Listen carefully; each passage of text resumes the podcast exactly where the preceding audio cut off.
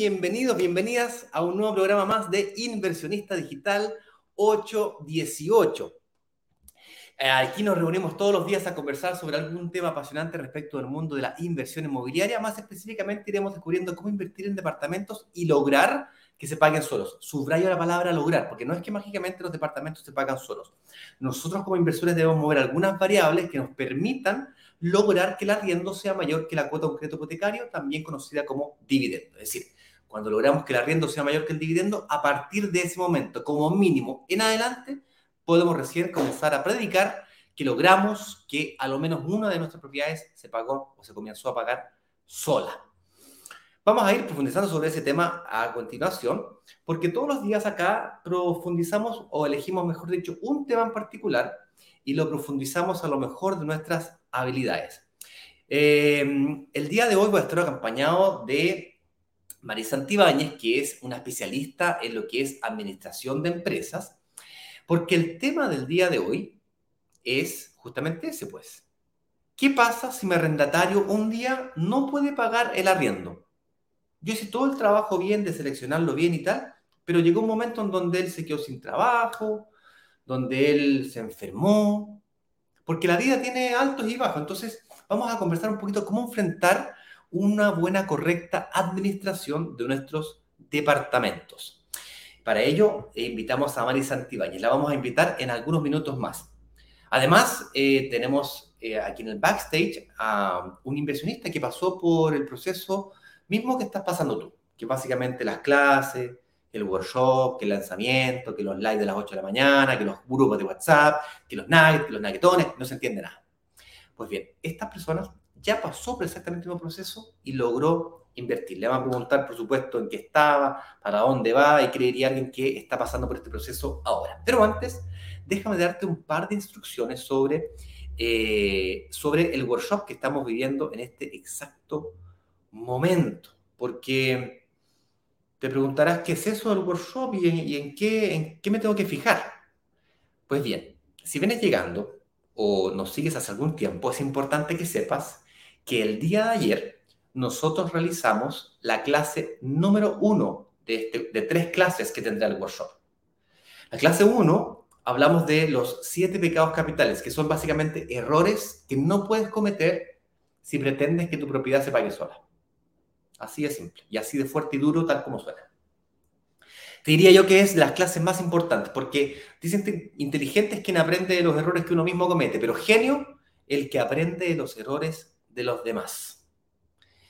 Y en la clase 1 partimos justamente eso, analizando y profundizando, sentando las raíces, los cimientos fuertes de una correcta inversión inmobiliaria, analizándolo desde el punto de vista de la, de la forma tradicional de hacer las cosas de la forma intuitiva quizás de invertir. Y a lo largo de esta semana vas a ir conociendo cosas que el resto no logra ver con tanta claridad. Vas a comenzar a ver lo que otros no ven. Vas a comenzar a ver oportunidades donde otros ven amenazas, proyectos donde otros ven potreros. Entonces, yo te recomiendo fuertemente que revises y comiences por esa clase número uno. La puedes ver la cantidad de veces que quieras. Es mucha información Parece entretenida, la, hacemos bien dinámica, bien lúdica. Hablamos de nuestra historia, mostramos testimoniales de personas, un compilado de testimoniales. Es bien entretenida la clase, pero no menos profunda. Entonces, préstale mucha atención. Igual que una película, un libro que lo lees más de una vez y eh, entiendes cosas que la primera vez que la leíste no, la no viste. yo no sé si hay una sinapsis que ocurre en las noches cuando el cerebro comienza a procesar algunas cosas y tú, cuando pasas de nuevo por lo mismo, no sé, como que comienzas a vivir, comienzas a ver cosas que antes no viste al principio. Porque mm, de alguna manera eso es lo que te va a permitir avanzar en el sentido de dirección correcta para lograr aquello que estás buscando al mirar la inversión inmobiliaria como un vehículo para aquello que estás queriendo conquistar. Yo le llamo llegar allí, sea lo que sea que allí signifique para ti.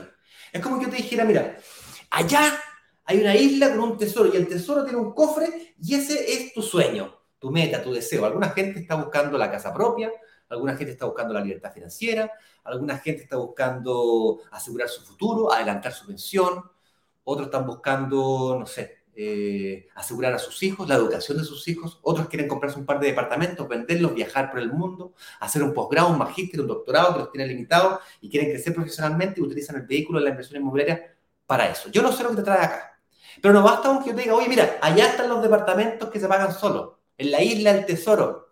Esto no, basta con que yo te diga eso. Además de eso, te tengo que decir, mira, aquí está el yate que te lleva hacia esa isla. Y eso además sería insuficiente. Tendría que decirte, mira, este yate le tienes que poner dos motores, el, el, yate se maneja de esta manera, mira, aquí está el capitán, te tienes que subir de esta manera, cuesta tanto el ticket y cuidado con las olas porque van a haber tormentas de aquí hasta la isla. Yo ya fui y volví varias veces y por lo tanto conozco el camino. Entonces tendría que además pasarte un mapa, un GPS. Pues bien, el workshop, estas tres clases, sobre todo la clase 1, es más o menos eso es la clase donde digo, mira, cuidado con las rocas, cuidado con eh, el, tifón que viene por ahí, cuidado, cuidado, ándate por este ladito porque ahí la marea es más, es más suavecita. Ahora, si no la quieres mirar, no hay ningún problema. Porque el día miércoles te voy a mira, para poder llegar hasta allá, lo que tienes que hacer es tener esto, esto, esto, este capitán, esto, esto, papá, papá, estas son las condiciones que tienes que tener, los requisitos. Y te vas a subir y pum, vas a salir corriendo. No debe ser cosa que te encontráis con un tifón, una marea alta y te das vuelta al voto, te puedes ahogar. Entonces, parte por todo el, por el comienzo. Lo hicimos así, pensado intencionalmente, milimétricamente estudiado, slide por slide, palabra por palabra para que puedas pasar efectivamente del absoluto cero a invertir de forma financieramente responsable. Si no sales igual que un caballo, cuidado los más expertos, los que creen que ya invirtieron una vez, dos veces, tres veces, porque estos son pecados, le llamamos pecados porque son tentadores de cometer. Nosotros mismos, en brokers digitales, cuando analizamos proyectos y analizamos proyectos completos, no un departamento, analizamos los 200, los 150 departamentos de un edificio, departamento por departamento, metro cuadrado por metro cuadrado inmobiliaria por inmobiliaria. Nos pasamos meses analizando un proyecto. Para poder hacer un lanzamiento se pasa por un proceso de meses, no días ni, horas. Entonces, eh, bueno, no les quiero dar la lata. Eh, está pasado el aviso, el señor director les va a compartir inmediatamente aquí en el banner que se ve abajo, brokerdigitales.com slash clase 1. Si quieres invitar a más personas a que vean la clase 1 junto contigo, a que participen de esta actividad junto contigo, compárteles el enlace para que sean parte de la comunidad. brokerdigitales.com slash workshop, lo puedes encontrar también en Instagram, en la sección de la descripción de la cuenta, hay un enlace que te lleva a la botonera para que puedas encontrar todos estos enlaces. Al final de esta clase vamos a dar instrucciones sobre cómo puedes tener una reunión de análisis personalizada para que te evalúen a ti. Porque yo soy. Mi estrategia puede ser muy parecida a la tuya, pero las condiciones son diferentes. Mi situación es distinta a la tuya, por lo tanto, que te hagan un análisis de tu estado de situación financiero es muy importante. Hay una correlación directa entre las personas que se analizan antes y la cantidad de personas que invierten y firman promesas después. Porque invertir una cosa o, reservar una cosa, firmar promesa después otra. El día de hoy vamos a conocer a Aníbal Calderón, eh, que pasó por ese proceso, que la clase 1, que los errores, que, que pasó por todo este cuento. Le vamos a preguntar qué fue lo que lo detenía a invertir, cómo se ve en el futuro, qué le diría a alguien que está pasando por este proceso ahora porque mm, me parece importante no tan solo demostrar de lo que somos capaces de hacer acá en conjunto, de lo que somos capaces de hacer cuando nos unimos juntos en un lanzamiento. Eso es lo que somos nosotros, una comunidad que se aprovecha de la fuerza que tenemos en conjunto para el lanzamiento. A mí también me gusta invertir.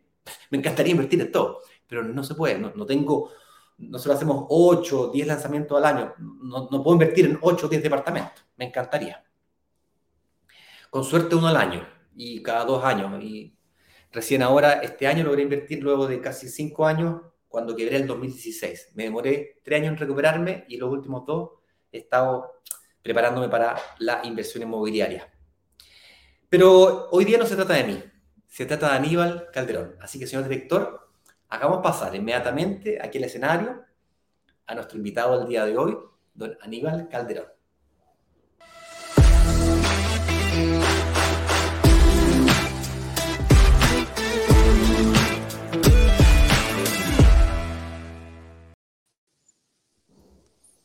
Hola Aníbal, ¿cómo estás? Hola Ignacio, buen día. Buen día a todos los oyentes de hoy. ¿Cómo estás tú? Eh, bien, eh, estoy en este momento no trabajando, así que tranquilo, bien. Aníbal, cuéntame.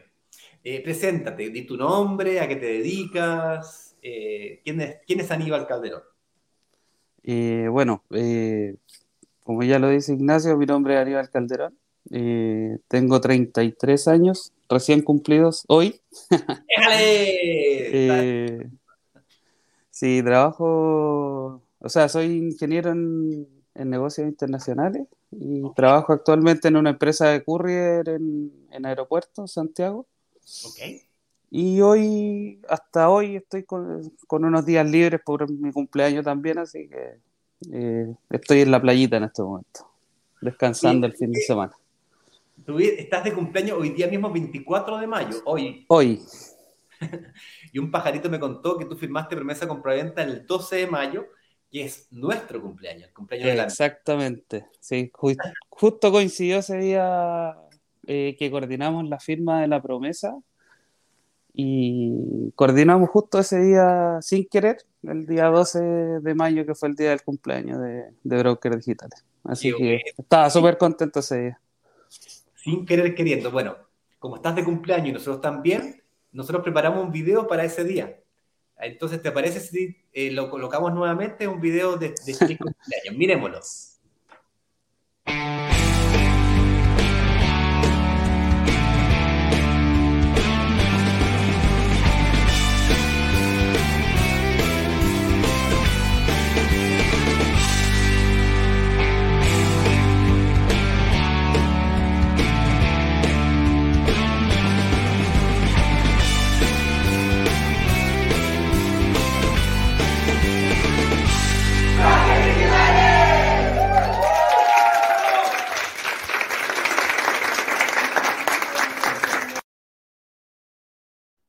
Feliz cumpleaños, Aníbal. Para ti también. Espero que se cumplan muchísimos, muchísimos más. Bravo. Muchas gracias. No, no te preocupes. Ya me, ya me cantaron la noche. Está bueno. Oye, Aníbal, eh, cuéntame un poquito más de tu profesión. ¿Tú estudiaste en Santiago, en regiones? Eh, sí, estudié en Santiago. Yo soy nacido en María Pinto, que es un pueblito chiquitito que está cerca de Santiago, está como una hora de Santiago. Eh, en, pertenece a la provincia de Melipilla. Ok. Y, y de ahí viajaba todos los días a estudiar a Santiago. o sea, bueno, en, realidad mi vida desde chiquitito fue viajar todos los días a estudiar porque iba a estudiar a Melipilla, entonces de chiquitito siempre estuve viajando. Y estudié en Santiago, primero hice un técnico en administración de empresas con mención en comercio exterior. Ah, qué buena, ¿ya? Y después hice una complementación de estudios de esa carrera con la ingeniería en negocios internacionales, pero eh, en INACAP. Ahí me cambié de, institución. Perfecto. Y, cuéntame un poquito más de, ¿dónde vives hoy día? Hoy día vivo en Santiago, arriendo un departamento, arriendo un departamento con, con, mi pareja en Santiago, en, en Las Condes. Y, ahí estoy viviendo hace ya un año y medio, desde noviembre del... ¿De noviembre? Sí, de noviembre del año pasado. Ya. Perdón, del noviembre del año antepasado, del 2021. Sí. Yo pensé que vivías en la playa porque como mostraste recién que estabas en la playa. no, acá ando de paseo no. Ahí de paseo nomás, qué bonito. Sí. Algunos días libres como contaste recién. Exacto. Oye, ¿y cómo nació esta inquietud de la inversión inmobiliaria? ¿En qué minuto un, profesional como tú, dedicado a las importaciones y exportaciones, se le ocurre la idea de invertir en departamento? ¿En qué estaba ahí cuando se te ocurre esa idea? Eh, mira, la verdad, siempre la, como ya han dicho muchos inversionistas, porque lo he escuchado a casi todos, ya tenía el bichito. Tenía ese es el tema. Sí, ese bichito de la inversión viene, yo creo que viene desde, desde la juventud, ya más o menos de la idea de querer tener un negocio o hacer un negocio. Y el de la inversión siempre se, se va viendo como, o sea, por lo menos a mí me tocó la vivir la etapa de que la inversión inmobiliaria o en bienes raíces en general era, era como algo bien firme y seguro donde poder invertir. Entonces, no sé, creo yo, a mí me pasó que eh, siempre pensando en una primera inversión, siempre la pensé en algo así, en un bien raíz, eh, ya fuera departamento. O sea, lo último que pensé fue un departamento de Santiago, pero acá estamos. Ah, Oye, ¿y no te ocurrió, no te, pasó por la mente la casa propia primero? O sí, por supuesto. Por supuesto que sí. De hecho, mi pareja también todavía con la idea de la casa propia, así que yo por eso entré en este en este mundo, aproveché lo, toda la información y todo lo que ustedes entregan y empecé a ver la opción de hacer un apalancamiento. Sí. Y tratar de ver en un corto plazo, no sé, de aquí a, 5 o 10 años, poder hacer una inversión ya de la casa propia y después de eso seguir invirtiendo. Sé que se puede, obviamente. Para ver si hacia el futuro es tener esta inversión, después quizás tener otra, eh, de aquí a unos 5, 8 años, vender las propiedades que logres, en las que logres invertir para comprarte tu casa propia, ojalá sin deuda, supongo. Claro. O sea, es difícil igual, por lo menos en Santiago, conseguir algo sin deuda, porque igual los precios están bastante elevados, pero eh, en el corto plazo tendría que ser, claro, o sea, con, un, con pedir el menor hipotecario posible. Claro, pedir un hipotecario. Lo más rápido posible. Un chiquitito, algo que no te incomode. Oye, interesante esto. Pero yo un poquito antes, estaba en esto, ¿no es cierto?, con este bichito y de repente, ¿qué pasó, digamos? ¿En qué minuto lograste pasar del, del bichito a lograr invertir? ¿Qué viste que antes no? Mira, no me recuerdo bien, pero creo que fue hace dos años atrás, en como en junio de hace, no, hace junio del año pasado, ni siquiera hace dos años atrás. Eh, por ahí estuve, después que no, antes de, de, ir a vivir a Santiago, estuve mucho tiempo buscando departamentos en arriendo, en arriendo, en arriendo y cosas así. Y en algún momento llegué a ver el, el departamento en venta. Bien. Y por ahí como que empecé como que a ver, iba viendo paralelo, arriendo, venta, arriendo, venta, lo, lo que iba apareciendo. Y en algún momento me aparecieron me apareció brokers digitales en Instagram si no me equivoco ahora y por ahí entré empecé de a poquito a ver empecé a ver algunos videos. Eh, después me empecé a unir a los a los en vivo que hacían todos los días. Y en algún momento eh, concreté hice una reunión de análisis pero no era para ningún lanzamiento era una reunión de análisis general. Y el muchacho que me atendió, en ese, o sea, que me hizo la reunión en ese momento, me dijo así como, eh, chuta, está difícil con, con, el nivel de sueldo que yo tenía, me dijo, está bastante complicado, te recomendaría proyectarte a un sueldo eh, de tantas lucas y ahí que vuelva a hacer una reunión y podamos ver la, la opción de invertir. Y en, y en ese proceso, de esa primera reunión hasta la inversión, pasó un año. Un año, o sea, déjame, déjame entiendo bien. Tú eh, estás queriendo invertir, eh, no sé muy bien eh, la razón por la cual no invertías, pero ahora con lo que me acabas de decir, sentías que te faltaban como elementos, no cumplías bien los requisitos. Y para poder saber si cumplías los requisitos o no, ¡pum!, te metiste a una reunión de análisis. Y en la reunión de análisis, el analista te dijo, cara raja, te dijo, compadre, tienes que ganar más lucas. Sí, Sí, así, así tal cual. Sí, en verdad era, fue directo y, la verdad que fue bastante bueno porque me hizo, me hizo como también ese clic, así como, ya, tengo que hacer algo para poder lograr esto a futuro. Y, cómo después, después de esa reunión, al, no sé, eh, tienen que haber sido un par de meses después, eh, empecé a buscar trabajo. Así que me terminé cambiando de trabajo a la empresa en la que estoy ahora hace ocho meses atrás. Ganando lo que... ganando, claro, lo, que necesitaba o lo, o lo, mínimo que necesitaba para poder hacer una, una inversión. Así que puse en, puse en acción lo que, lo que me dijeron en la, en la reunión. la reunión de análisis. Lo encuentro increíble. Yo te quiero aprovechar de felicitar porque una cosa es decirlo y otra cosa es hacerlo. Claro. Por tanto, yo te quiero felicitar fuerte, así de, corazón te lo digo, es muy inspirador la historia que, que estamos escuchando aquí.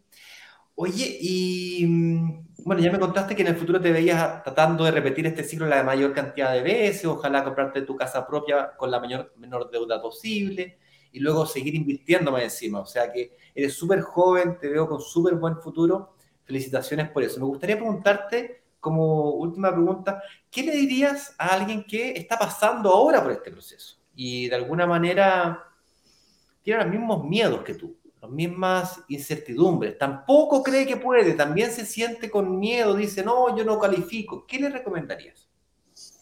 Eh, también eh, les voy a repetir un poco lo que han dicho muchos inversionistas. Eh, estudien, que se informen, que vean, que aprovechen esta, esta oportunidad que, que ustedes entregan de, de dar información, eh, enseñar a la, a la gente sobre el tema inmobiliario y que si de verdad tienen la intención de hacerlo, eh, que sean metódicos, que vayan viendo los videos, que vayan siguiéndolos en vivo, siempre hay algo nuevo, siempre va saliendo algo nuevo que aprender, también el mercado se va moviendo, entonces muchas cosas van cambiando.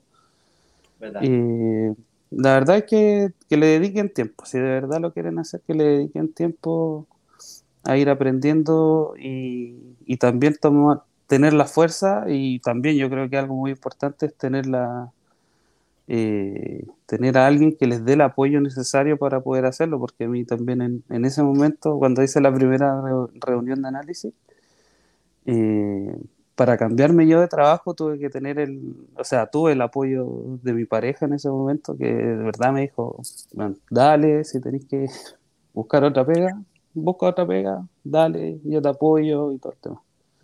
Entonces eso también es parte súper importante del, del, proceso. Cuando uno está con mucha duda, eh, apoyarse con, con, alguien que tiene al lado y conversar sobre el tema y así van despejando dudas y después al momento de ir haciendo las cosas, de ir eh, cementando el camino, van a ir a, van a ir quitando esos miedos y derribando esas barreras que uno siempre tiene. Aníbal, me encantó conocerte. Eh, solamente preguntarte si es que podemos usar tu imagen para inspirar no tan solo a las personas que nos acompañan hoy día en vivo, sino que en otros momentos del tiempo, cuando hagamos más lanzamientos y más workshop hacia el futuro. Sí. Y siempre en los videos, cuando, cuando veo los, los en vivo y le hacen la misma pregunta a la gente, yo siempre dije, le voy a decir al Ignacio que no. Bueno, pero, pero es lo, es lo mínimo que, que nosotros como, como inversionistas en este momento, lo mínimo que podemos hacer es devolverles la mano y por supuesto que sí, pues, Para lo que necesite siempre vamos a estar ahí uh, apoyando. Muchas gracias Aníbal, eh, eh, me parece muy generoso de tu parte y por supuesto que vamos a aprovechar tu testimonio, lo encuentro súper inspiracional. Aníbal, nada más que agradecerte, un abrazo grande para ti, darle un abrazo grande, un beso enorme eh, a tu mujer, agradecele por todo el apoyo que te está dando y que te dio, agradece a la vida también, aprovechala, porque se, se va muy rápido. Y te veo con muy buen futuro, estoy, estoy muy emocionado de verte conocido. Ojalá, ojalá que sea así, ojalá sea así. la garra que tienes tú, no, no, me cabe la menor duda de que vas a conquistar cualquier cosa, amigo. Así es, vamos a seguir, vamos a seguir dándole hasta donde se pueda, así que sacándole provecho siempre. Muchas gracias, Aníbal. Te mando un fuerte abrazo, señor director. Continuamos con el programa. Gracias. Aníbal, te puedes quedar aquí en el backstage o te puedes hacer tus actividades. Yo sé que tienes una. Hay mucho que hacer. Dedicado a ti. Feliz cumpleaños, compadre. Muchas gracias, Ignacio. Te vas a usted. Chao.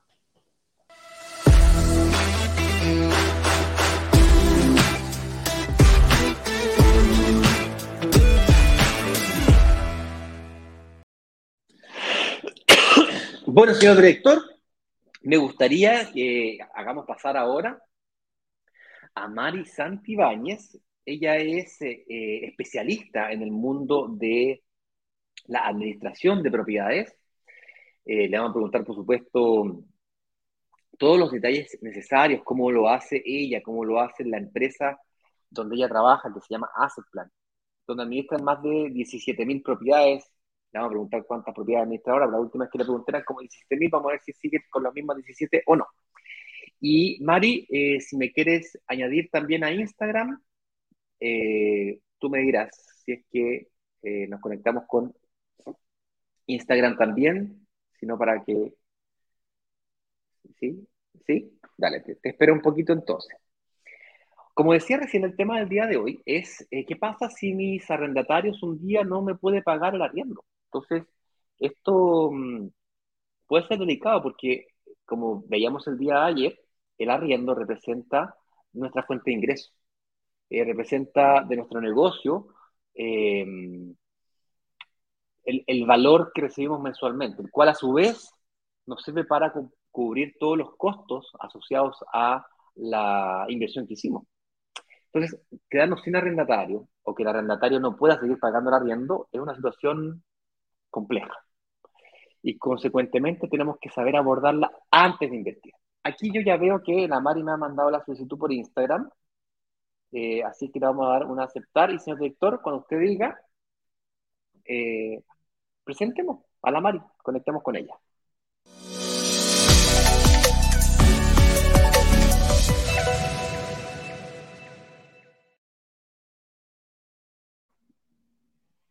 Hola Mari, ¿cómo estás? Estás silenciada aquí en, YouTube. Ahí sí, ahí sí. Ahí sí, ahí sí. ¿Por qué me cambian a mi contraparte? No. sí, yo sé que tú quieres al dios griego ese de Eduardo Paredes, pero lamentablemente te tocó el, el, rubio de Sadrío Canoso. El rubio. Lamentablemente. No. me cargan los rubios. No, todo bien. Esos ojos me cargan. Oye, Mari, ¿cómo has estado antes que todo?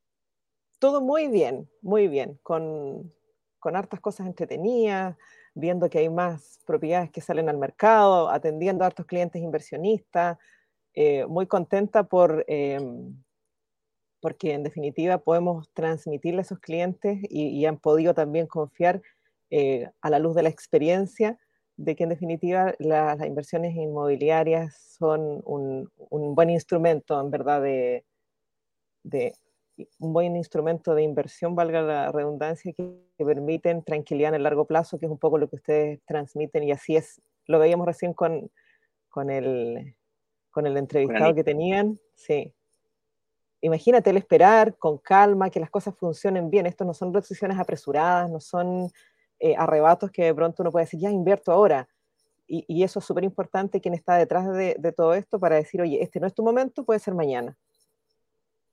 Genial, no es, no ese vendedor... Eh, eh, Exactamente, ahí la diferencia. hostigoso, que te hay, si hay una diferencia grande. Oye, Mari, cuéntame un poquito, ¿cuántas propiedades hoy día tiene mm, Asset Plan en su administración? ¿Tienes un número más actualizado, yo me quedé con 17.000 la última o tal vez estoy alucinando y eran menos, no sé, yo ya. Tanto número ya me nos, gusta, claro, nos gusta hacer los cortes eh, cada semestre, así que estaré dando la cifra ahora en junio oficial de en cuánto vamos. Pero a principios de año llevamos 17.000 unidades bajo administración. 17.000 unidades, qué cosa tremenda, 17.000 unidades. Un edificio tiene, pongámosle, 200 departamentos, que no necesariamente los tiene. Estamos hablando de son como 150 edificios. Eh, claro, hay una nomenclatura en edificios multifamily y, y, retail, que son las unidades de copropiedad. Cada, cual representa, digamos, una cifra distinta, pero, pero el, gran, el gran general es eso.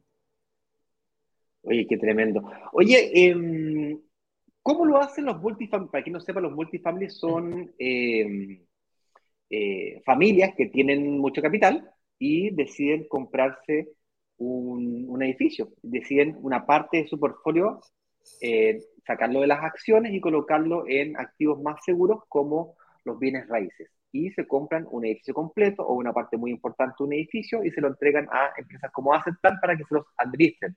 Porque comprenderán que una familia que tiene dinero no está todo el día preocupada de su administración, sino que más bien delega esto a, eh, a empresas como ustedes. ¿Así es como funciona o a qué te refieres con multifamily? Exactamente. Sí, es una, mira, ha ido evolucionando el, el concepto y efectivamente antes quienes adquirían estos edificios es un solo edificio destinado para la renta, está concebido como tal, ¿ya? Y por tanto fluyen solamente arrendatarios en ese edificio. ¿Y quiénes eh, eran propietarios de esos edificios? Fondos de renta, algunas inmobiliarias.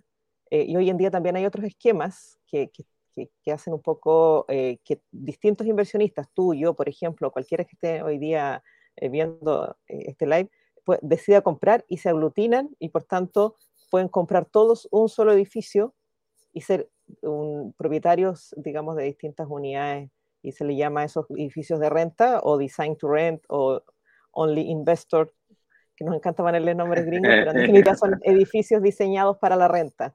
Y, generan una serie de beneficios como la administración centralizada, se cobran los gastos comunes juntos con el arriendo, eh, y en definitiva el, el, centro del servicio o el núcleo está asociado siempre al arrendatario, por tanto es una experiencia para que se entienda un poquitito como más un concepto más hotelero, donde hay lindos amenities, mucha conectividad, tecnología, entras a tu departamento ya no con las llaves, sino que eso ya está un poco, no sé si obsoleta es la palabra, pero eh, con una, una, tarjeta y esa tarjeta también puedes destinarla a moverte entre las áreas comunes, tiene todo un sistema de seguridad también mejorado. En definitiva, esos son los desarrollos que, que, de los cuales nosotros también participamos como, como empresa.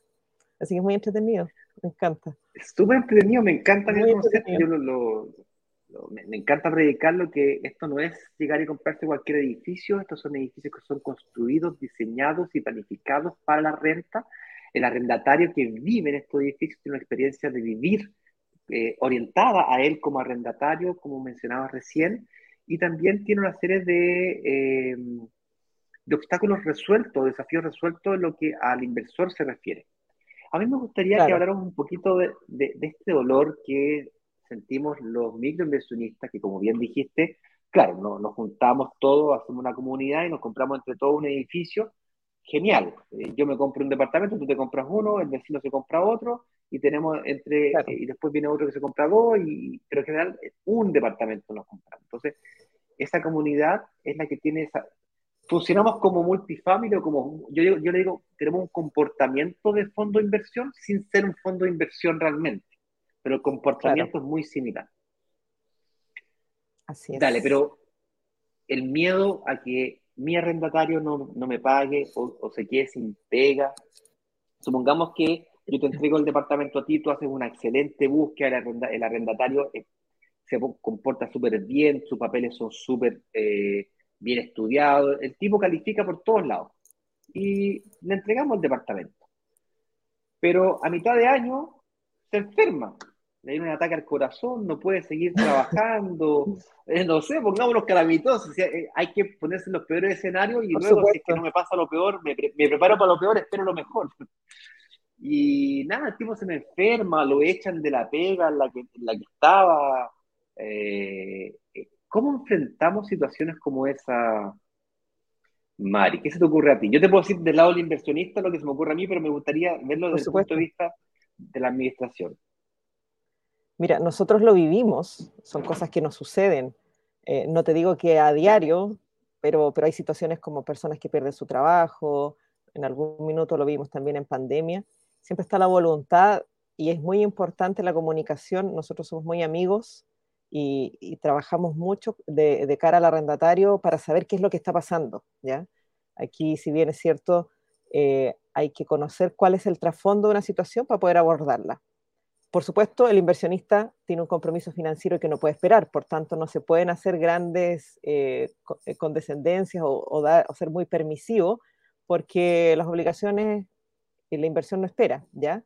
Pero frente a eso, hoy día hay eh, determinados planes con arriendos asegurados o coberturas, que como aceptan, nosotros hemos desarrollado varios de ellos, que evitan este dolor tan profundo que es que no llegue el dinero o los flujos necesarios o tu arriendo para pagar tus compromisos. Entonces hoy día eh, estamos en un escenario de inversión eh, o de resguardos, entre comillas, muy, muy superior respecto a muchos años atrás, cuando efectivamente este negocio siempre existió. Pero, pero, pero efectivamente uno tenía que correr con la suerte de, eh, de, pedir muchas cosas para poder tener, entre comillas, un resguardo. Pero frente a enfermedades, como tú dices, pérdidas de trabajo o cualquier otra situación de fuerza mayor que le llamamos, eh, están estas coberturas que, vienen a aliviar y el cliente siempre va a tener su dinero en, su cuenta. ¿ya? Eso es uno. Ahora, también hay situaciones cuando el arrendatario no quiere pagar. No, perdona. Claro, eso ya es en el sentido positivo, claro. Claro, una cosa es que yo me quede sin pega y tenga dificultad para pagar, tengo la voluntad de pagar, pero tengo dificultades económicas para pagar, eso se puede negociar, ¿no es cierto? Tú le haces una rebaja este mes, me compensa en los próximos y se puede negociar. Pero luego ya viene el, el, lado oscuro de la película cuando el tipo ya definitivamente es moroso y no quiere pagar por la razón que sea. Se enojó contigo, conmigo, con el edificio, se, enojó con el conserje. Anda, tú se enojó con el vecino, tú, se enojó con la mujer, se peleó con el perro. Mira, excusas siempre van a haber. Hay muchas. Sí, ¿Y cómo se enfrenta una situación de morosidad como esa más agresiva, por decirlo de alguna manera, donde ya hay, entramos a los combos y las batallas? Bueno, la morosidad dura tiene un protocolo y, como decía recién, buscamos que, eh, tener conectividad con el arrendatario para saber qué pasa y no levantar la mano y, y, y como, y o darle un combo sin no saber qué está pasando con él, ¿ya? Pero ausencia o frente al silencio absoluto de él, podemos entender que hay una intención como, como cierta de no pagar y que no está, entre comillas, eh, respaldada a lo mejor por algo que le está, por lo cual le está atravesando, exactamente. Y frente a eso, tenemos protocolos que se activan rápidamente, al menos por nosotros, donde se, notifica al, al, al, aval o al fiador o codedor solidario que se le llama, para decirle, mira, vamos a tener que enfrentar esta situación porque no hay posibilidades de conectarnos con el arrendatario, vamos a tener que generar una demanda de arriendo y llevar a cabo un desalojo. ¿ya? Y eso también hoy día eh, han salido nuevas leyes y, nuevas disposiciones donde el devuélveme mi casa eh, también es la ley mi casa. un bálsamo, entre comillas, para estos dolores. Así que, como dije recién, estamos en el mejor escenario de inversión frente a los dolores de que no te paguen, ¿ya? Porque hoy uno puede decir con propiedad que sí se pueden hacer varias cosas que antes no se podían hacer. Perfecto. Entonces, por un lado tengo los planes de Asset Plan que me incluyen algunos seguros que me protegen ante las morosidades. es la experiencia por parte de Asset Plan para que eh, puedan tomar acción y protocolo en base a eso. Mira, yo te voy a dar un par de comentarios, voy a compartir mi, mi, ¿Cómo, es que yo enfrento este tipo de situaciones? Y lo, primero es que yo no administro mis propiedades. De, eso me alejé de eso, lo hice por un buen tiempo y me di cuenta que perdía más plata y tiempo el que ganaba. es decir, todo lo que yo creía que, me estaba ahorrando, al final lo terminaba perdiendo en no calcular bien los aumentos de IPC. Los falsos ahorros que lo llaman los falsos ahorros. Después, una vez me pasaban dos, tres años y el arriendo estaba 50 lucas, 80 lucas más caro que el mercado y yo había perdido dos años de 80 lucas todos los meses. Al final todo lo que pensé que estaba ganando lo tenía, terminaba perdiendo. Y luego eh, tuve suerte, nunca he tenido casos de morosidades ni tampoco de impago, he tenido suerte en ese sentido. Eh, después te voy a preguntar estadísticamente eh, cuál es la probabilidad que, qué tan ¿Qué tanta ocurrencia de este tipo de casos de morosidad tiene Asset Plan en los 17.000? Yo creo que ya puede tener una estadística más o menos dura respecto a la realidad del mercado chileno o metropolitano al menos de, este, este, desafío. Pero yo además hago otras cosas, ¿ok? Lo primero es que como se lo entrego a una empresa, en este caso, no, no me doy cuenta de la, la morosidad tres meses después o cuatro meses después me doy cuenta de la morosidad el mismo mes en el que se atrasa. Se atrasa un día, dos días, tres días. Yo me entero, pero inmediatamente. Hace plan, para quien no sepa, tiene un software, eh, una aplicación en el teléfono también, que yo puedo ver, me llega una notificación, fue realizado el pago. El monto de este mes es de tanto y fue realizado el pago. Y te aparece todo lo, si hay algún costo este que tengas que pagar tú, como por ejemplo, no sé, una filtración o algo, te llama el ejecutivo y dice, oiga, mira, hay una filtración, esto no lo cubre la garantía, porque ya, ya pasó la garantía, esto lo tiene que pagar usted porque, uh, no sé, o el fondo garantía del edificio decidió aumentar un 20% el fondo garantía y eso le corresponde al propietario, no al arrendatario, tiene que pagar 10 lucas más tener. Se lo descontamos de, ¿lo quiere pagar o se lo descontamos del arriendo? Ese tipo de cosas hace, hace, por ejemplo. O cuando haya cambios arrendatarios también, me dice, mire, no se preocupe, nosotros pagamos todos los arreglos que haya que hacer, descontado la garantía, obviamente, si estuviesen, o mejoras de repente, por ejemplo, mm, me tocó una vez que el ejecutivo de ese plan me dijo, mire, ¿por qué uno le pone, en vez de ponerle estas cortinas roller, por qué uno le pone la barra? La barra es más barata y además encima es más fácil de cambiarla si no le hacen hoyo y los rollers se rompen, son caros. Le dije, ah, pero ¿por qué no me dijiste antes? Porque eh, después me dijeron que le coloque esos rayos de la televisión, los rollers, eh, o, que ponga ese, ese, soporte para la televisión para que no le hagan hoyo a la, a la pared, cosas por el estilo. Entonces, todo eso me lo, me lo hizo el mismo ejecutivo de Asset Plan y me lo descontó después de la, de la arriendo. Del primer arriendo, claro. Eh, pero yo además de eso, Mari, hago otra cosa que yo les voy a invitar a todos los inversionistas que nos están escuchando aquí que también practiquen. Y es que nunca llevo las finanzas de mis propiedades al límite. Eso quiere decir de que yo siempre dejo un, un, margen de error.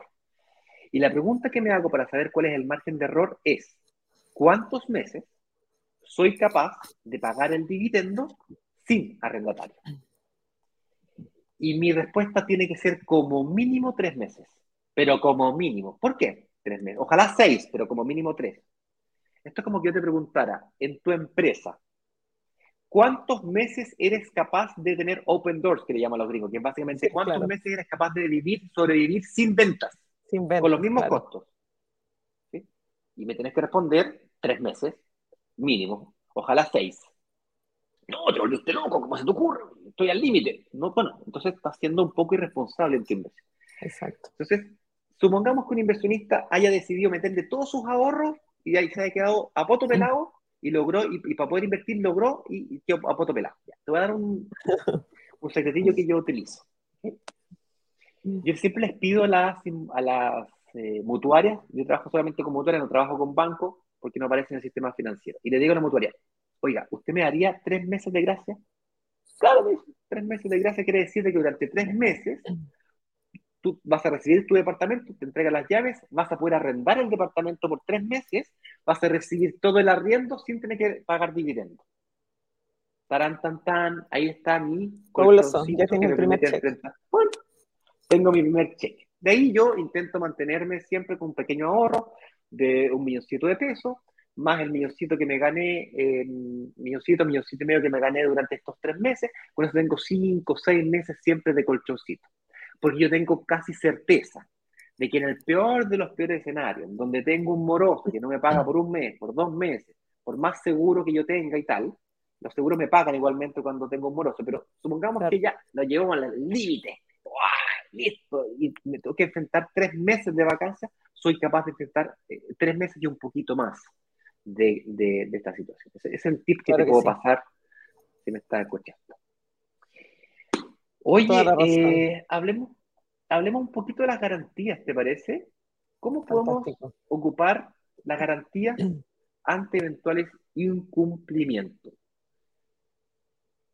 Claro, la garantía, Ignacio, justamente eh, el espíritu es que vaya a respaldar, a garantizar aquellos incumplimientos que se van a detectar dentro del contrato de arriendo, que, quedaron plasmados eh, en su momento como obligaciones, como deberes, eh, que, tiene que cumplir el arrendatario en todo ámbito. Tanto la garantía se estila, obviamente, que, vaya en pos de reparar la propiedad, porque es lo que más impacta a la hora de que una propiedad se desocupe. Lo primero, la usabilidad es un factor que no es medible. Uno puede medir fechas de término de contrato, reajustabilidades, eh, cláusulas de salida, un montón de cosas, pero eh, cuesta a veces cuantificar eh, las reparaciones porque depende culturalmente nada más de la persona que cuide la unidad, ¿ya?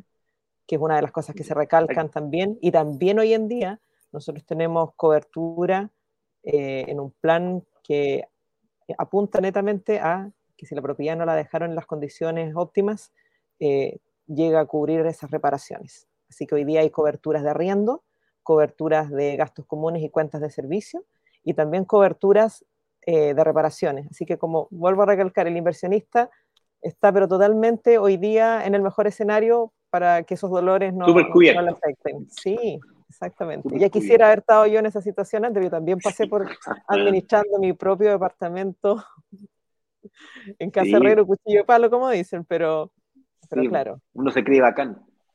Sí, tal cual. Hay que delegar a los expertos, no hay que automedicarse. No hay que automedicarse, qué buen dato, qué, buen, qué buena frase. Oye, Mari, y, y estas garantías de, los, de la... Porque hay distintos tipos de garantías. Tú me estás hablando de la garantía, mm, del mes de garantía que uno pide cuando hace un contrato, pero hay otras garantías que son las garantías de, de, la construcción, que son, si mal no recuerdo, son 10 años de, de, la estructura. ¿Cómo era? Estructura y terminaciones, sí. Terminaciones son cinco, son tres años o dos años, ya no me acuerdo fluctúan entre los 7 y los 5, 7 y 3 años, 7, 3, 4, sí, dependiendo, porque están itemizadas en definitiva. Y lo que buscan es que la propiedad esté en, en hace, las garantías que la, la constructora más bien entrega al cliente hacen frente a situaciones estructurales, determinaciones, de pronto de alguna fatiga material o algo que por eso están esos años establecidos. Y eso, el inversionista con nosotros eh, no tiene que preocuparse de ninguno de estos dolores de cabeza porque efectivamente lo son. Puede que el departamento esté impecable, nosotros hacemos las revisiones también paralelas y acompañamos a los inversionistas, pero de pronto hay cosas ocultas, como dicen los abogados, vicios, cosas ocultas que uno no ve, pero que en el momento de usar la propiedad, y eso lo hace el arrendatario, pueden eh, aflorar. Y para eso eh, estamos nosotros para hacer frente a a tramitar este tipo de garantías y resolverlo. Tramitarlo. Claro, exactamente. Entonces, aquí un poco es, eh, nuestra consigna en Asset Plan es, entréganos tu propiedad, déjanos tu departamento, que lo vamos a, o sea, vamos a eh, tratar de que tu propiedad siempre esté en las mejores condiciones posibles y con el menos riesgo posible. Es como que fuera nuestro, en definitiva. Ese, es el cuidado que buscamos tener siempre. Genial, es como, cuando yo le digo a, Eduardo, no te preocupes, yo me encargo. Y básicamente yo me encargo es, él se dedica a hacer otra cosa y yo me preocupo del marketing y, o viceversa. Él se preocupa de, de, las, de las firmas, las promesas y yo me encargo del marketing y cada uno tiene su pega y se separan las labores, las funciones, una, cosa más o menos por eso. Qué interesante esto las garantías porque, porque por Dios que generan un dolor de cabeza el tener que tramitar la garantía, o saber, saber siquiera que hay una garantía por algo. Eh, es, la garantía muy común que te llama el arrendatario y te dice, y te dice, oye, se rompió el water, se trizó el water, o se rompió la cadena del water. Y resulta que tú vas y, y comprar un, water nuevo, y resulta que el water estaba en garantía. Estoy hablando de una, ah, una, Ese es un error muy común y pasa, y ojo con esto, porque si tú intervienes un departamento de que está en garantía y después te das cuenta leyendo el documento que, efectivamente, o alguien te dice, oiga, ojo, que ese departamento está en garantía, usted puede hacerlo. Ah, no sabía. El hecho de que tú ya hayas, intervenido, la pierdes. Así que ojo con eso también, porque...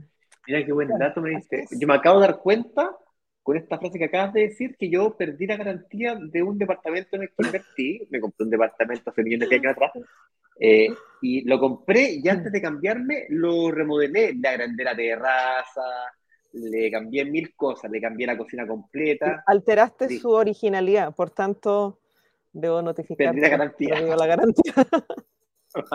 Me acabo de dar cuenta que perdí la garantía. Nunca tuve que usarla, gracias a Dios, pero, pero si lo hubiese tenido que usar, ya aprendo, ¿ves?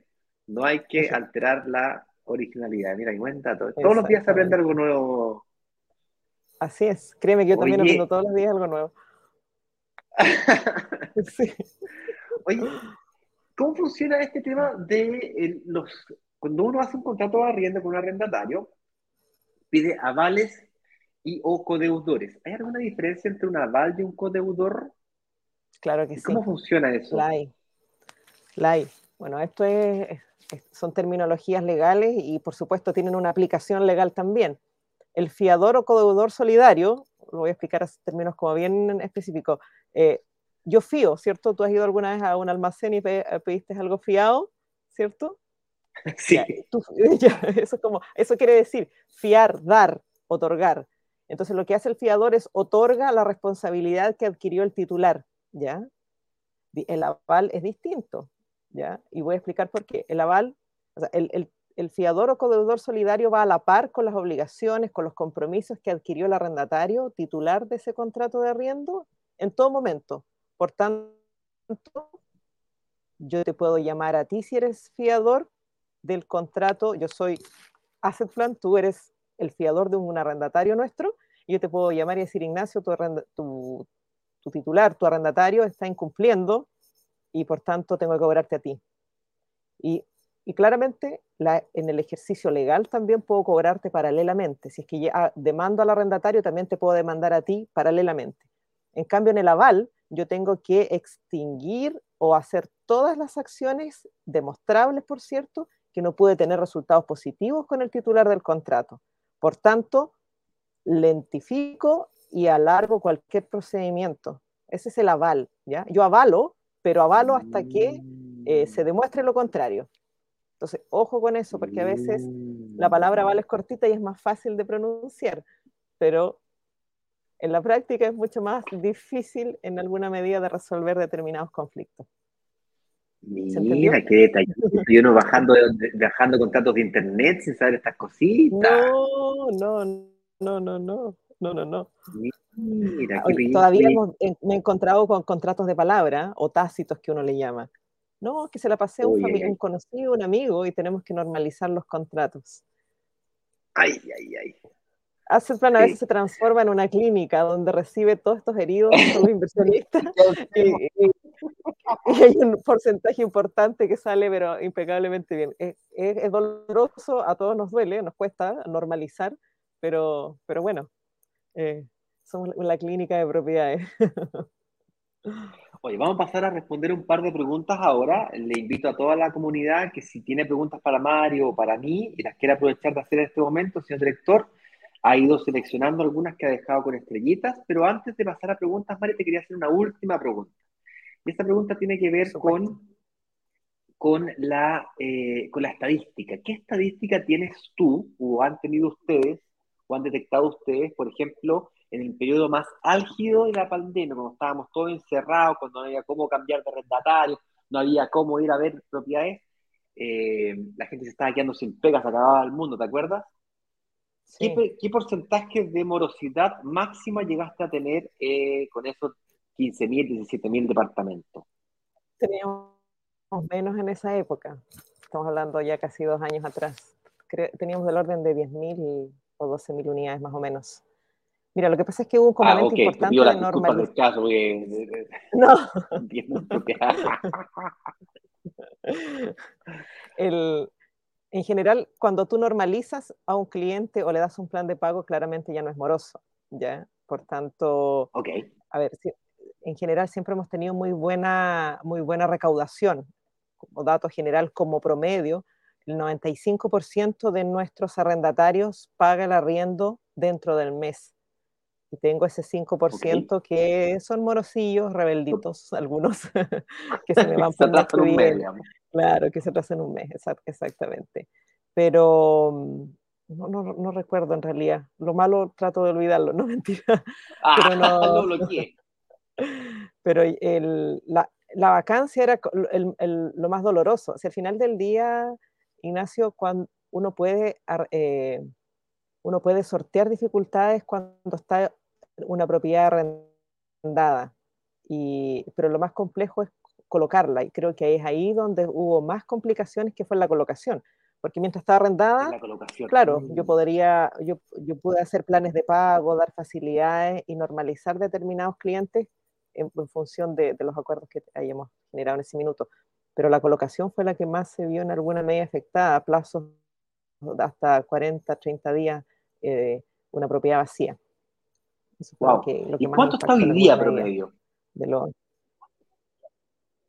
día estamos arrendando promedio en ocho días. ¿En, perdón, ¿en cuánto? Ocho días promedio. En ocho días promedio se está arrendando un departamento. Valor mercado, sí, sí. En los últimos meses. Wow. Wow. Ojo también un, eh, una... Es súper importante que no, no traicione el ímpetu de nuestros inversionistas de querer cobrar un arriendo sabiendo que superior al mercado, porque sabemos que hoy día los arriendos están en, su mejor época están a, un precio muy alto. Asesórense, porque también tocando lo que tú decías recién, eh, yo puedo pedir, todos creemos que tenemos un Tag Mahal, y al final yo quiero pedir el precio que se me ocurre, pero el mercado manda, ni usted ni yo, el mercado.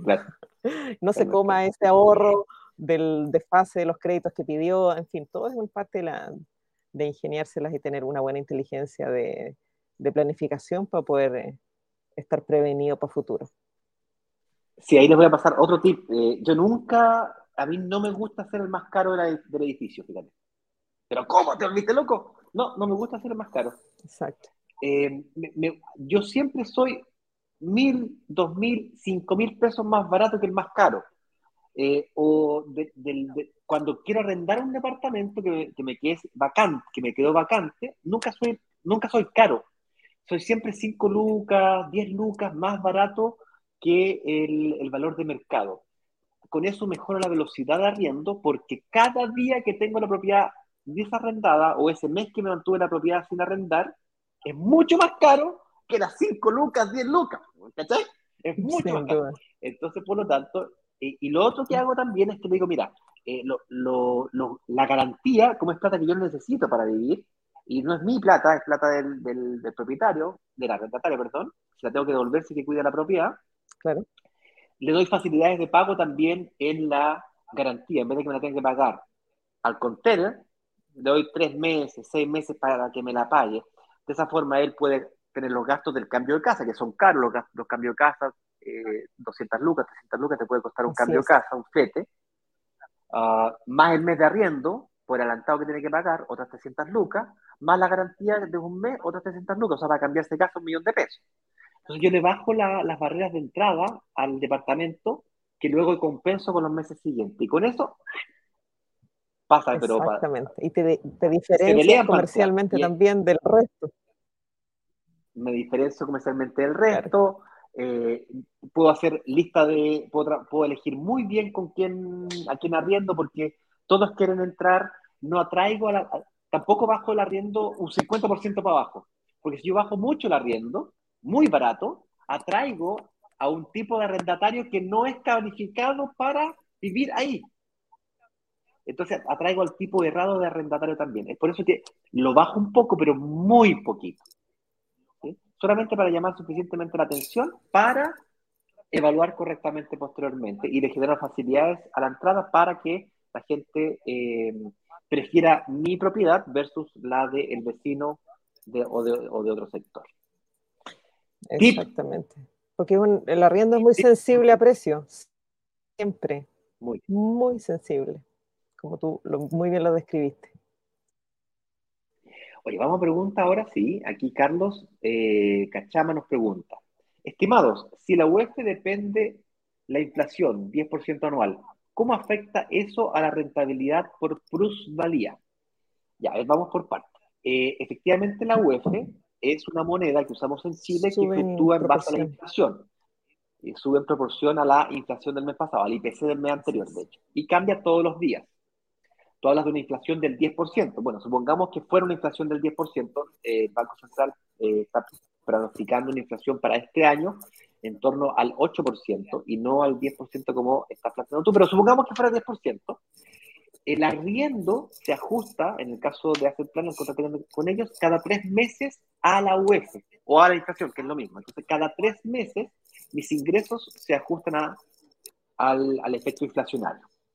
Como tengo mis deudas de hipotecario también en UEFs, yo quedo eh, indexada el, mayores costos, mayores ingresos. Quedo indexado a la UEF. Bien, así se resuelve. También existen contratos que son en UEF, pero generalmente lo, usan las, em, las, empresas, generalmente aceptan ese tipo de contratos. La gran mayoría de los contratos, corrígeme eh, si estoy equivocado, Mari, pero son en pesos chilenos reajustables cada tres meses. Sí, y se reajustan por UEF, que quiere decir yo arriendo hoy día Hagamos la siguiente ecuación. Arriendo hoy día en 300 mil pesos, o eso aspiro a recibir por mi propiedad, y la UEF está en 30 mil. Arriendo hoy, 24 de mayo, a 10 UEF. y a los tres meses veo en cuánto están esas 10 UF y hago la conversión. Y así se hace, pero de cara al arrendatario, eh, y la cobranza siempre es en pesos. El, mecanismo de conversión es la UF. Así es, hace súper sencillo. La UF es maravillosa porque simplifica de una manera muy magistral el, cálculo de efecto inflacionario. De hecho, se inventó para, eh, para protegerse de la inflación. Y respecto a la rentabilidad, mi estimado amigo Carlos, eh, la inflación ayuda muchísimo a calcularla con mucha eh, simplicidad. Si te compraste un departamento de 3.000 UF y lo vendiste en 3.500 UF, ganaste 500 UF de mayor valor comercial de la propiedad. Punto final. Es decir, ya viene descontado el efecto inflacionario producto de la pérdida de valor de dinero en el tiempo. Entonces, es, es muy simple calcular la rentabilidad de una inversión inmobiliaria en este sentido. Luego viene eh, otro cálculo un poco más complejo, que es calcular el flujo de caja, que es la diferencia entre riendo y dividendo, el cual se hace en pesos todos los meses, y por lo tanto ahí cuando lo pasas a pesos, se, te complica, tienes que ajustar el efecto inflacionario, y si es que haces un Excel, se pone un poco más difícil. Y lo otro que tienes que ajustar también, Carlos, y es un poco más complejo de calcular, es todo el valor, porque cuando pagas el dividendo, la cuota del dividendo paga un porcentaje de intereses y otro porcentaje de capital. Entonces eso también es utilidad que te la vas ganando, en la cual monetizas cuando vendes la propiedad. Entonces, vende la propiedad en 3.500, ganaste 500 UF. No es tan cierto, porque en realidad tú fuiste pagando de las 3.000 UF que debías, ya no debes 3.000, pues debes 2.500, entonces ganaste 1.000 realmente. ¿Me sigues? Claro. No, no ganaste 500, ganaste 1.000. Y además recuperas lo que sea que diste de pie. Si diste 500 UF de pie, ganaste 1.000, pero recuperaste 1.500 de patrimonio. Entonces, eh, va por ahí la, conversación, Carlos. Espero haber respondido tu pregunta.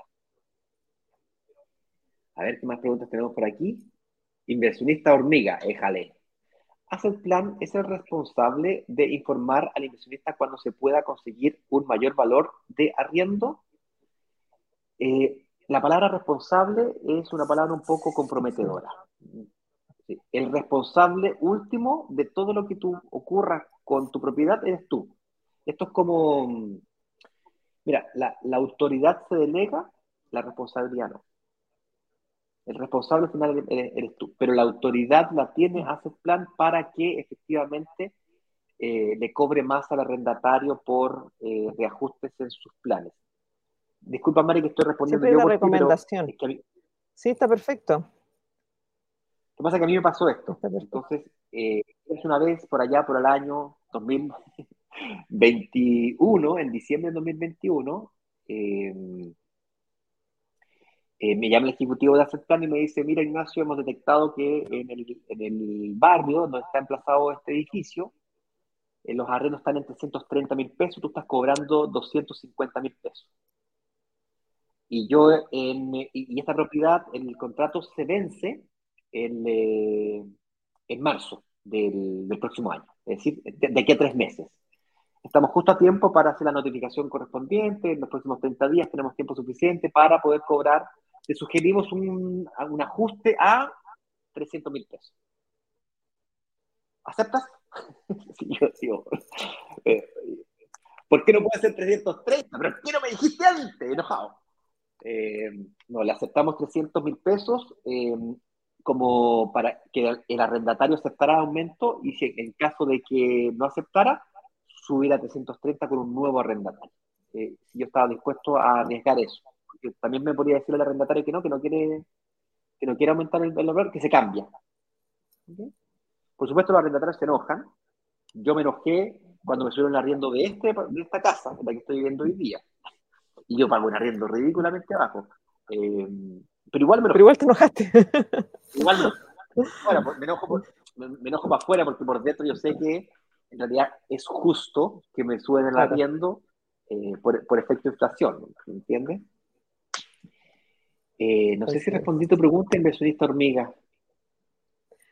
Mira, hay un matiz que quiero agregar que tiene que ver con que eh, hay que ver si es recomendable de pronto subir y en qué proporción subir.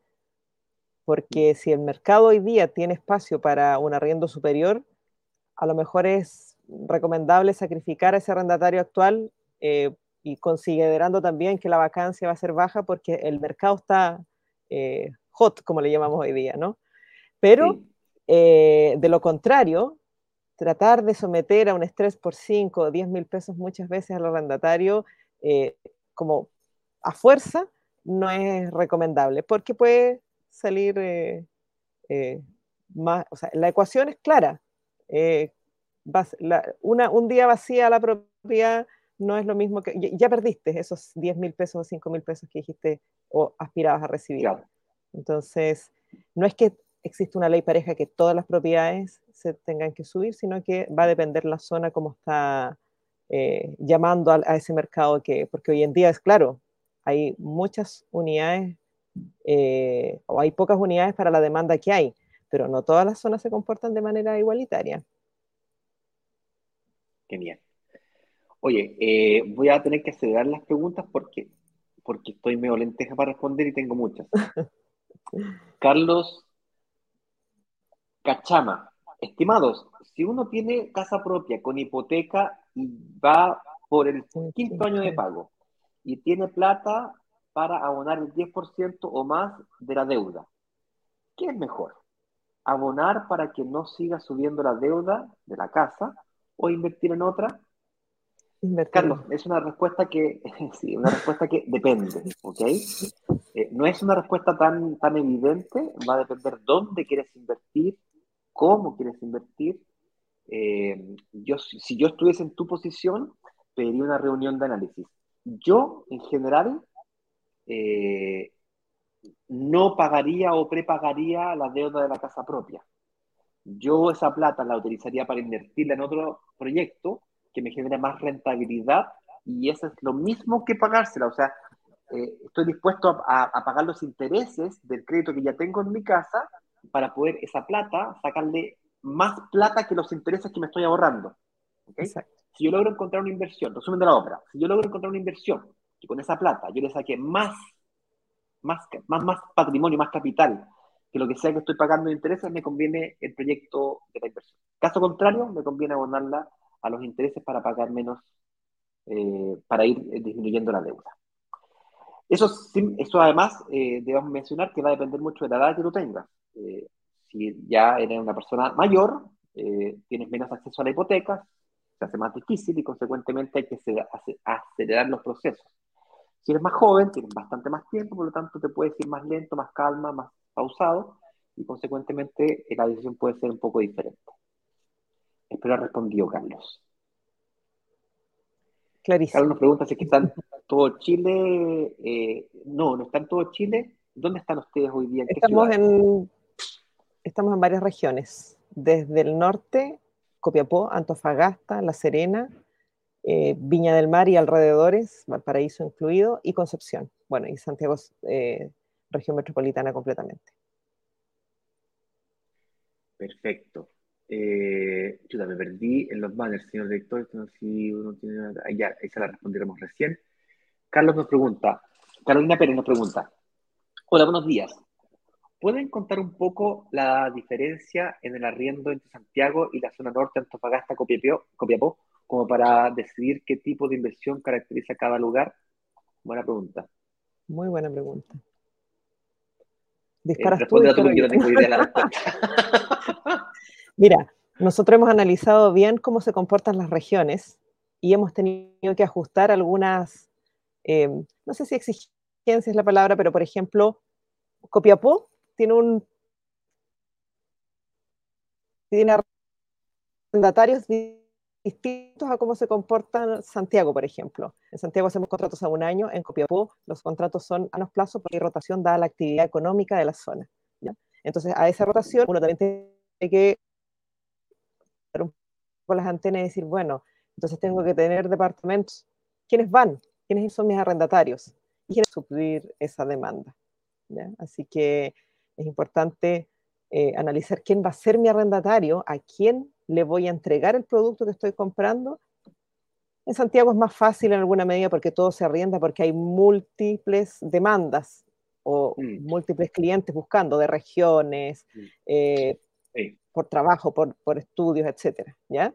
En cambio, en determinadas zonas a veces esa condición se cambia un poco, pero es importante someterlo, como dice aquí mi amigo Ignacio, a una reunión de análisis porque eh, las regiones se comportan un poquitito distinto a Santiago.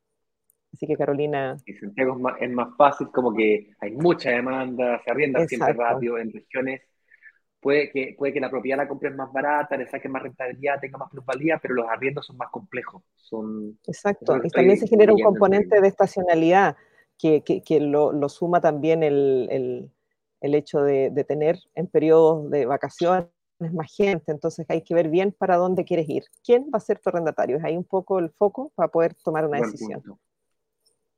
Buen punto. Eh, última pregunta que voy a responder aquí, luego me voy a responder dos, tres preguntitas que veo aquí en Instagram. Manuel Norambuena, ¿cómo está don Manuel? Saludos, gusto saludarlo. ¿Se pueden usar fines generales de un tercero para el pie o parte del pie para un departamento nuevo propio o tiene que ser solo para el dueño? Espérate, a ver de nuevo. ¿Se puede usar fines generales? Los fines generales es cuando tú le sacas plata al departamento que ya tienes, una segunda hipoteca. Eh, de un tercero para el... De un, fines generales de un tercero para el pie. No, no la entiendo tampoco. pie para un departamento nuevo propio. No entendí. Eh, Manuel, reformula tu pregunta para poder eh, entenderla mejor. Los fines generales son. Se me ocurre que quiere unir renta con alguien o con un tercero, no sé. Pareciera. No, no. Sí, da, me da la sensación. No entendí la pregunta.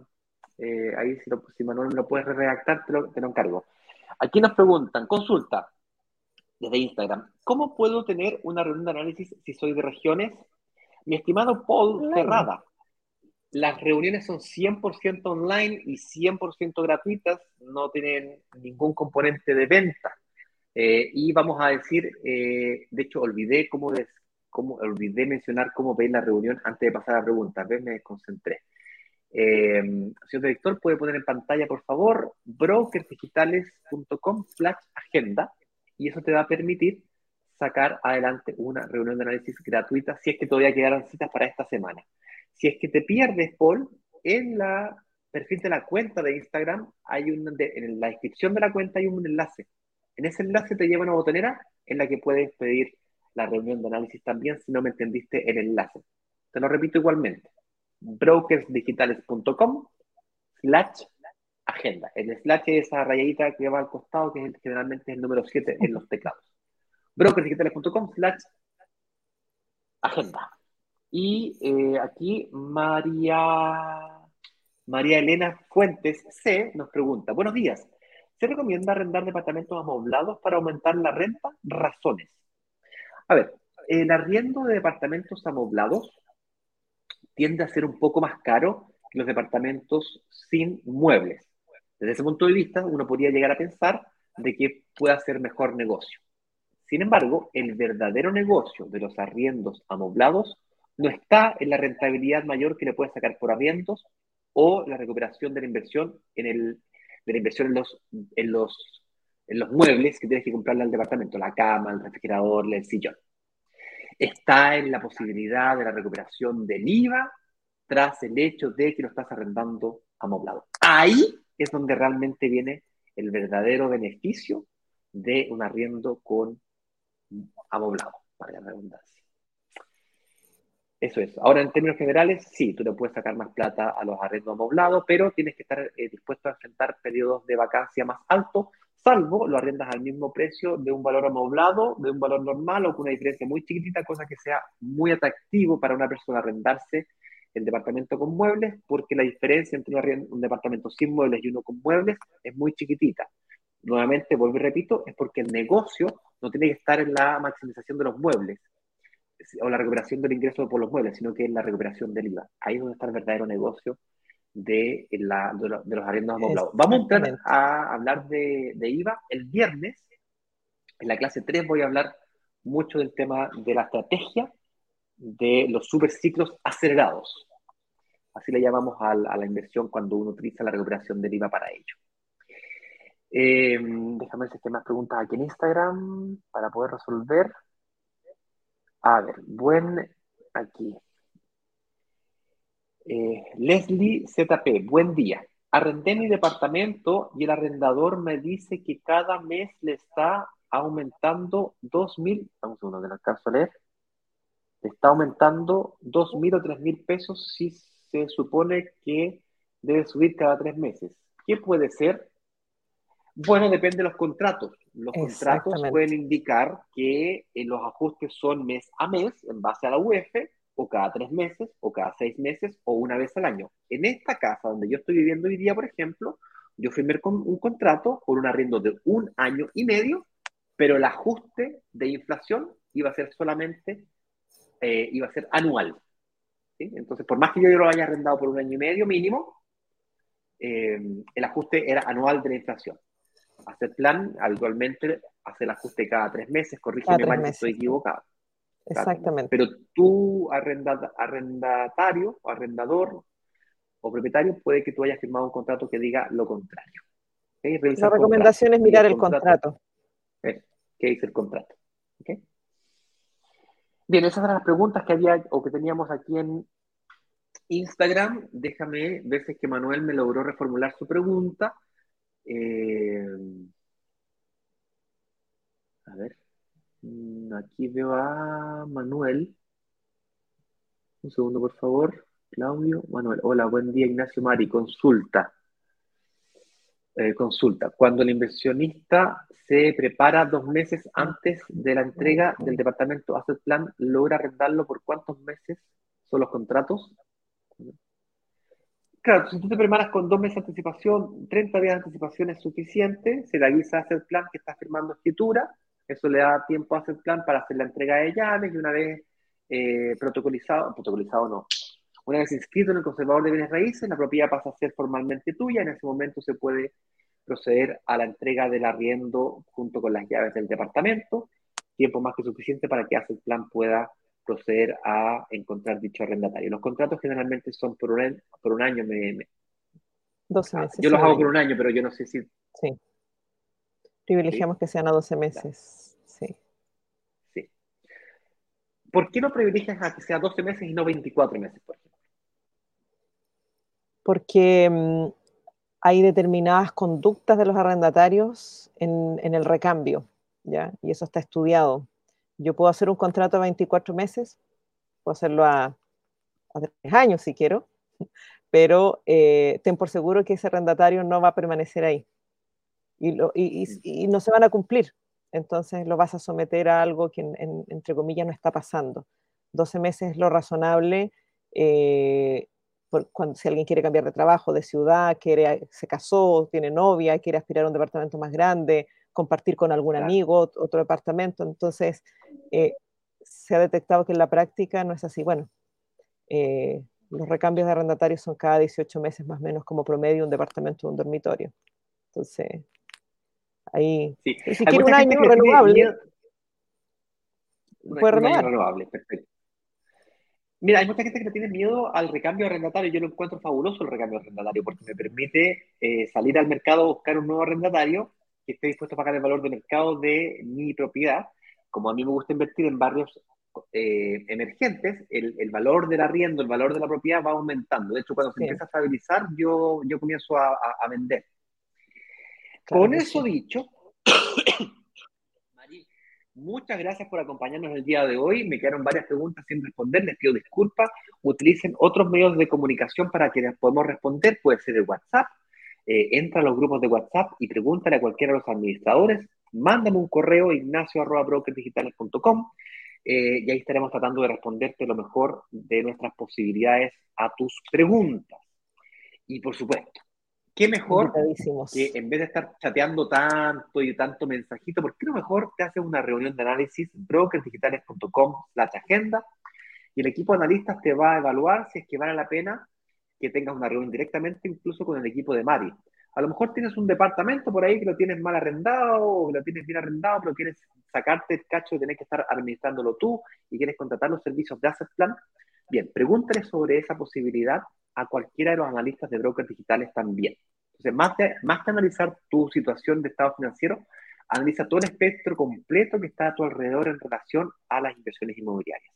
Si tienes casa propia, ¿cómo puedes seguir invirtiendo? Como nos preguntaba recién eh, Manuel Norambuena, que seguramente algo con eso estaba queriendo preguntar. Todas esas preguntas muy personales, yo te recomiendo que las aclares en brokerdigitales.com slash agenda con uno de nuestros analistas que incluso si no calificaras, te van a decir qué tienes que hacer para poder calificar, como se lo dijeron a, don Aníbal. que le dijeron cara dura, de forma fría, sin anestesia, que hay que ser muy cara dura, hay que ser frío para decirle, búscate una mejor pega, búscate una mejor pega, wow, a mí me dolió la guata, me, dolería la, me dolería la guata decirle algo a alguien así. Pero fue ese, ese shock el que lo hizo moverse y, opa, parece que tenía razón, él se esforzó, conquistó lo que estaba buscando y finalmente logró invertir. Ha comenzado su camino en el sentido y dirección correcta hacia una inversión inmobiliaria rentable, responsable. Y ojalá que se le pague solo. Es decir, ojalá que conquiste, que el arriendo sea mayor que el dividendo. Mari, muchas gracias por acompañarnos el día de hoy. Encantada, como siempre, compartir este espacio contigo. No, pues muchas gracias a ti. Y recuerden, la clase 1 está completa y absolutamente disponible. En la noche vamos a hacer más preguntas. Vamos a hacer una sesión de preguntas y respuestas solamente a los seguidores de Instagram. Así que, señor director, si puede compartir también ahí en los comentarios el enlace de, de, de Instagram. Yo se lo voy a buscar aquí, no se preocupe. Ahí, aquí. 1, 2, 3. Copiar y pegar. Lo voy a poner aquí en los comentarios.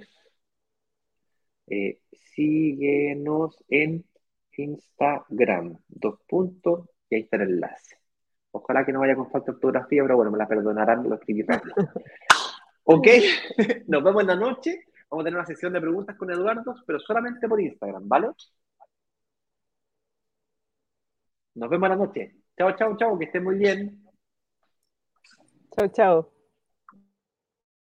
Vender los 144 departamentos de un edificio en apenas dos días. Una sola startup logró vender 144 departamentos. 144 departamentos. 144 departamentos en apenas dos días. Y muy bien lo saben los miembros de Brokers Digitales, quienes gracias a una comunidad de inversionistas vendieron 144 departamentos de un edificio en solo horas. La comunidad tiene el poder de negociación, igual que un gran fondo de inversiones que es capaz de comprar y negociar consecuentemente un edificio completo. Cuando se abre la, opción de reservar, en cuestión de 48 horas, 24 horas, todos los, todos los departamentos del edificio son reservados.